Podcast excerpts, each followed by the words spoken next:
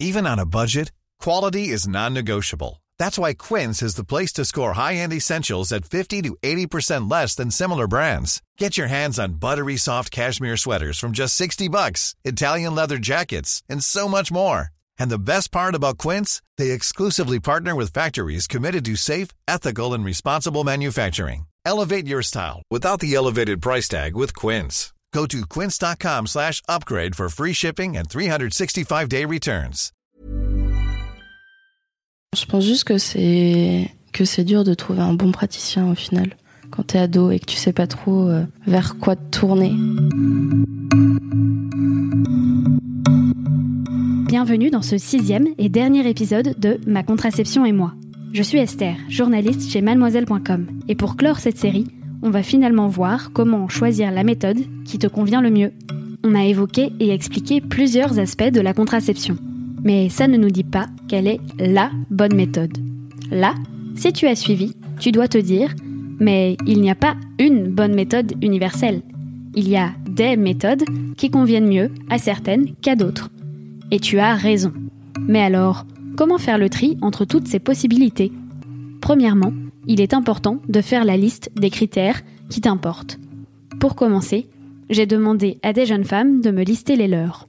J'avais jamais eu la pilule, mais j'entendais tout le monde dire que c'était quand même embêtant de devoir la prendre tous les jours. Et moi, je me connaissais et j'avais vraiment pas envie de ça. Je voulais pas quelque chose en moi, donc c'est-à-dire que j'ai besoin de, de quelqu'un euh, du service d'un service médical qui puisse me le retirer si j'en veux plus.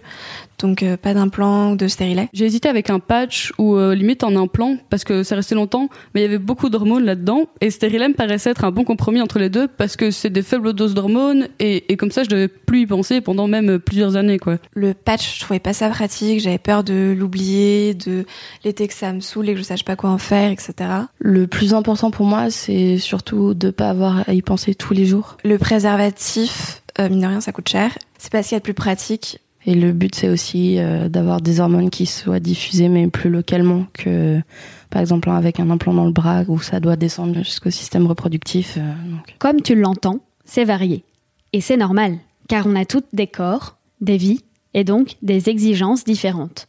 Mais bon, entendre ces témoignages ne t'aide peut-être pas à savoir quelles questions te poser lors du choix de ta contraception.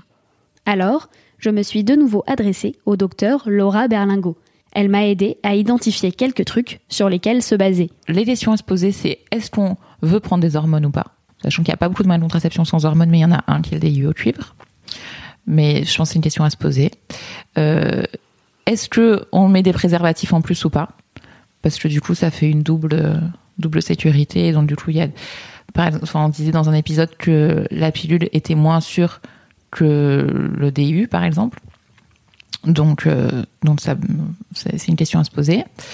Euh, se demander aussi euh, si ça nous convient de prendre, dans le cas de la pilule, un comprimé tous les jours à peu près à la même heure, parce que c'est quand même contraignant, donc il faut être motivé et accepter cette contrainte.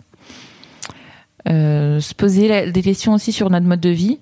Euh, si on voyage beaucoup, si on a un horaire décalé, si on travaille la nuit, euh, là, ça peut être compliqué de, prendre justement ce comprimé tous les jours à la même heure. Euh, si on tolère l'idée pour l'implant et le DU d'avoir un corps étranger dans, le, dans notre corps, donc soit dans le bras, soit dans l'utérus, parce qu'il y a des femmes qui sont complètement réticentes à cette idée, il faut se poser la question. Et évidemment, et ça c'est à avec le professionnel de santé, éliminer les différentes contre-indications selon le type de contraception. Ok.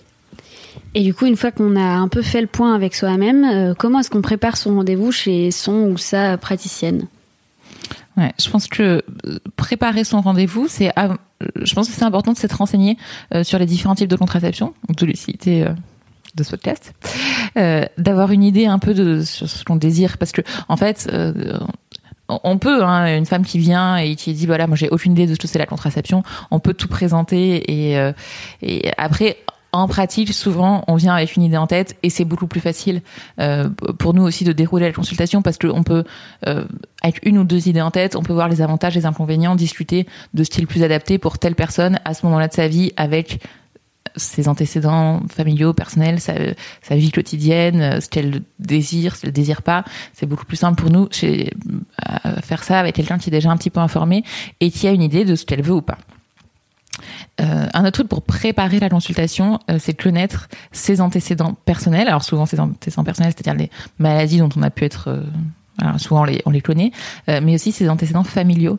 Il faut pas hésiter à demander, surtout le truc important, c'est s'il y a eu des phlébites ou des embolies pulmonaires dans la famille.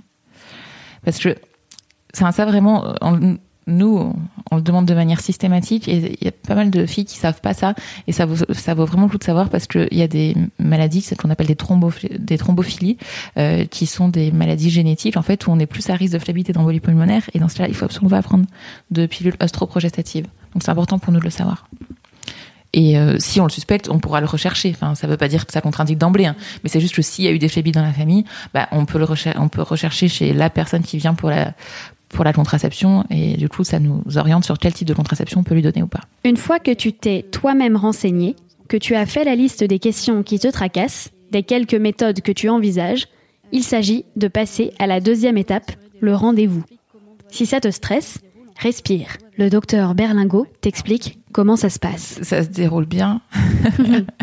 Faut pas être effrayé. C'est pas un entretien d'embauche. Le rendez-vous pour la contraception, ce qui est le plus important, c'est l'interrogatoire. Ce qu'on appelle l'interrogatoire en médecine, c'est-à-dire les antécédents, comme je viens de le dire, personnels, familiaux, savoir si la patiente fume ou pas.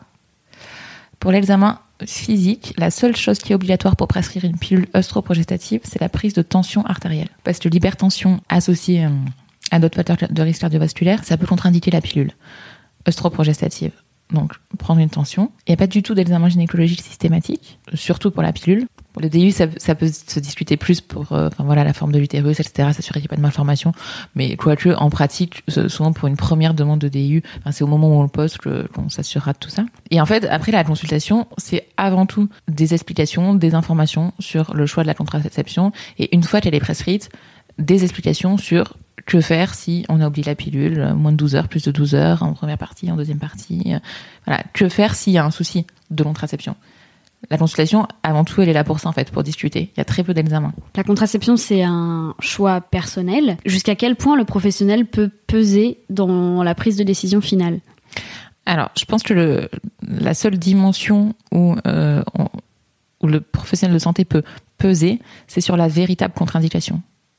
C'est-à-dire que moi, je ne prescrirai pas une pilule à euh, une pilule œstroprogestative à une femme de 40 ans qui fume. Le risque est trop élevé, c'est dans les recommandations, on le sait. Voilà, je le ferai pas. Et, je pense que c'est la seule limite. C'est la contre-indication réelle qui est une- on ne posera pas de DU à une femme qui a une malformation utérine majeure ou qui est en train de faire une salpingite. Voilà. Euh, c'est vraiment sur cette idée de, de- de ne pas euh, de ne pas nuire en fait, de, ne pas faire, prescrire une contraception qui pourrait être réellement dangereuse.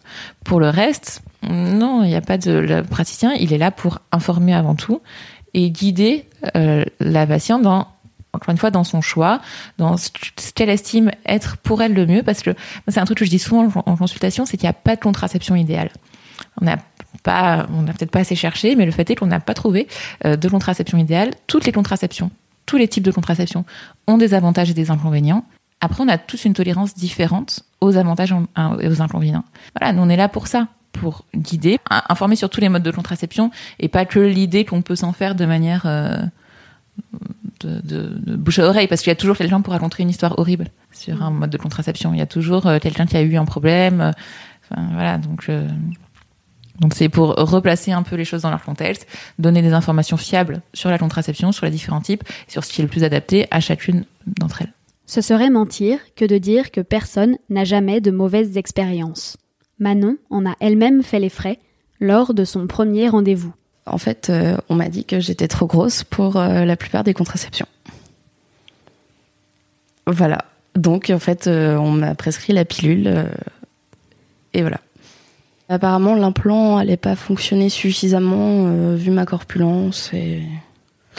Après, à 17 ans, du coup, j'ai un peu accusé le choc et du coup, j'ai pas spécialement posé de questions en fait à ce moment-là. Les questions, elles sont venues après et du coup, j'avais pas forcément envie de retourner voir cette gynéco-là non plus. Et euh, bah, j'y suis retournée quand même hein, deux fois pour euh, des contrôles du coup de, de pilules, voir comment ça fonctionnait.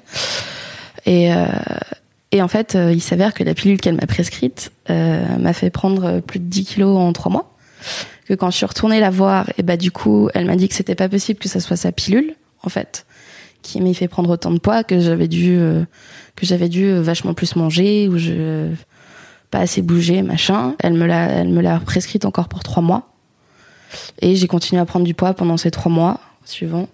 Donc elle a en fait elle a accepté de me changer ma pilule au bout de six mois de de prise de poids. Donc elle t'a represcrit une autre pilule. Elle m'a represcrit une autre pilule qui du coup m'a pas fait prendre de poids, qui était ce coup-ci du coup une pilule en continu, euh, mais qui était plus faiblement dosée encore que la première.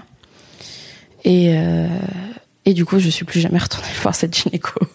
J'étais vraiment dans l'optique du coup d'arrêter le préservatif avec mon copain de l'époque. Je me suis dit bah je vais prendre je vais prendre ce qu'elle me donne et on verra bien comment ça se passe quoi. J'avais pas compris en fait euh, non plus euh, pourquoi en fait j'y avais pas le droit. Parce que je connaissais d'autres personnes plus grosses qui étaient qui avaient droit quoi.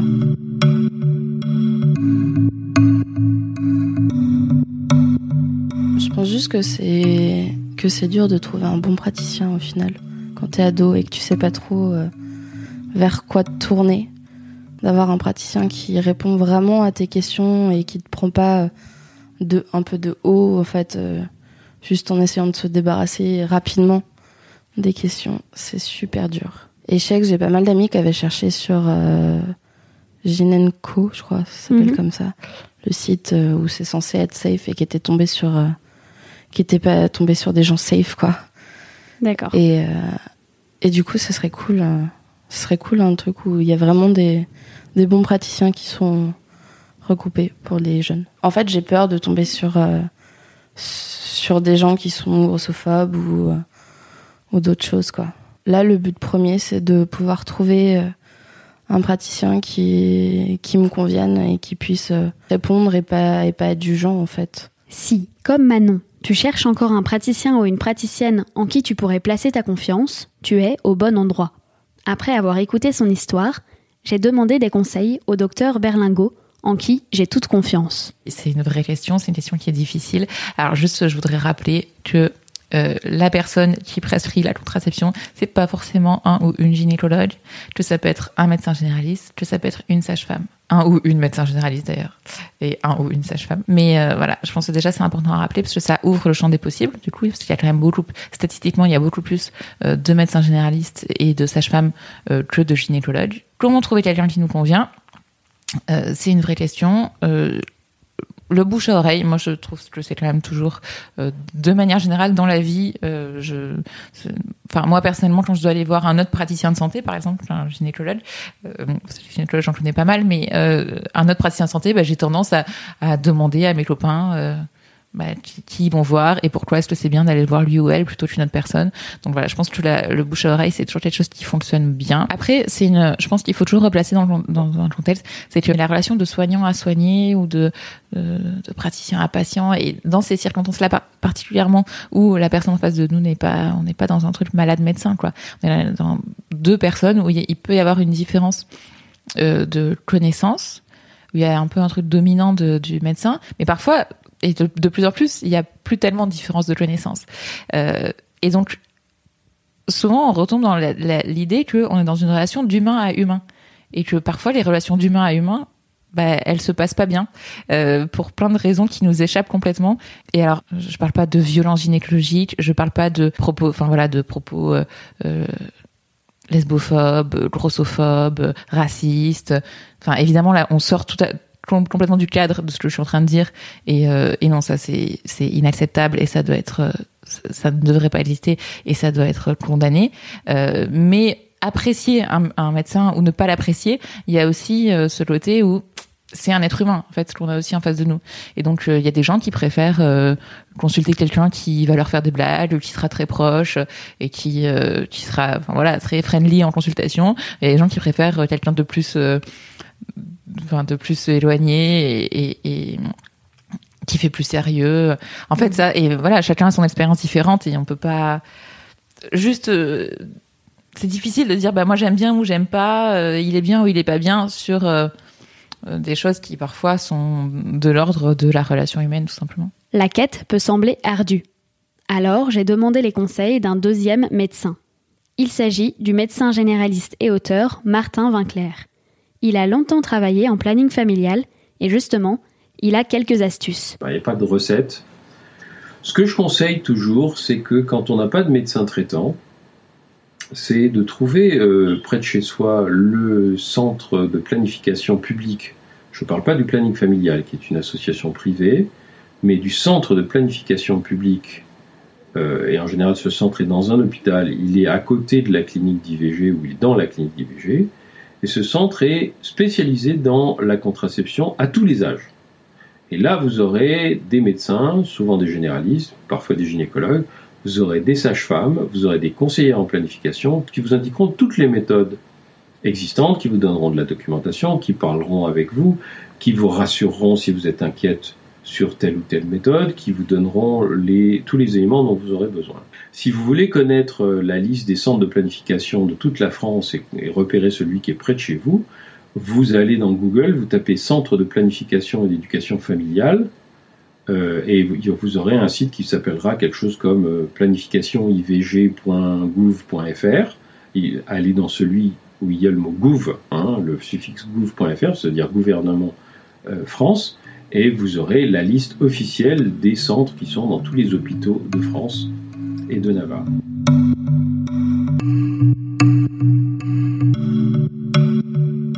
Après, juste euh, pour bien vivre sa consultation, je pense qu'il faut vraiment euh, pas hésiter à poser toutes les questions qui nous tracassent. C'est un peu comme à l'école où les euh, profs disent il n'y a pas de mauvaises questions. Euh, D'autant plus dans une salle de consultation où il y a personne, il y a juste le praticien et la personne qui vient consulter. Il faut jamais avoir peur de demander un dépistage des IST par exemple. Il faut pas avoir peur de le demander. Nous, enfin, on est on est vraiment là pour ça.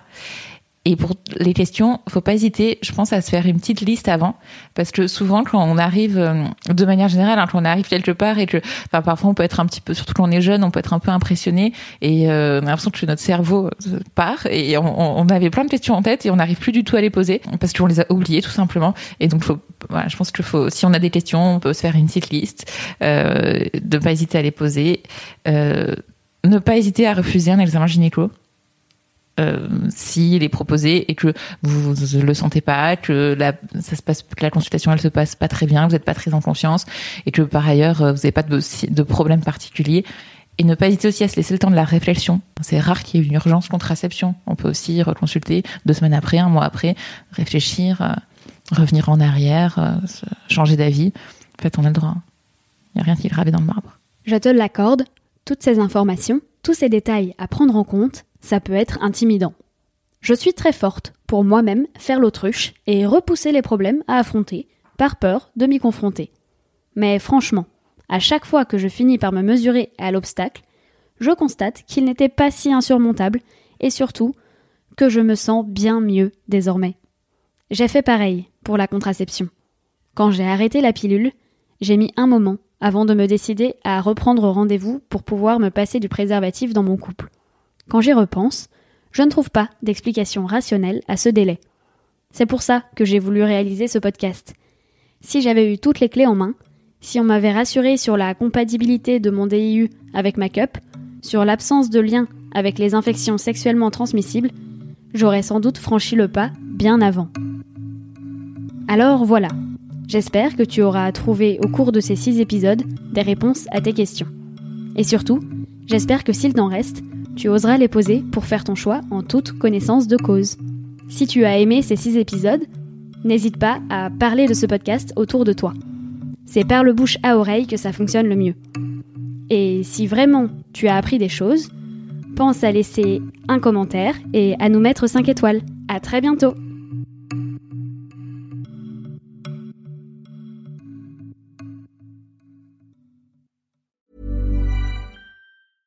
When it comes to your finances, you think you've done it all. You've saved, you've researched, and you've invested all that you can.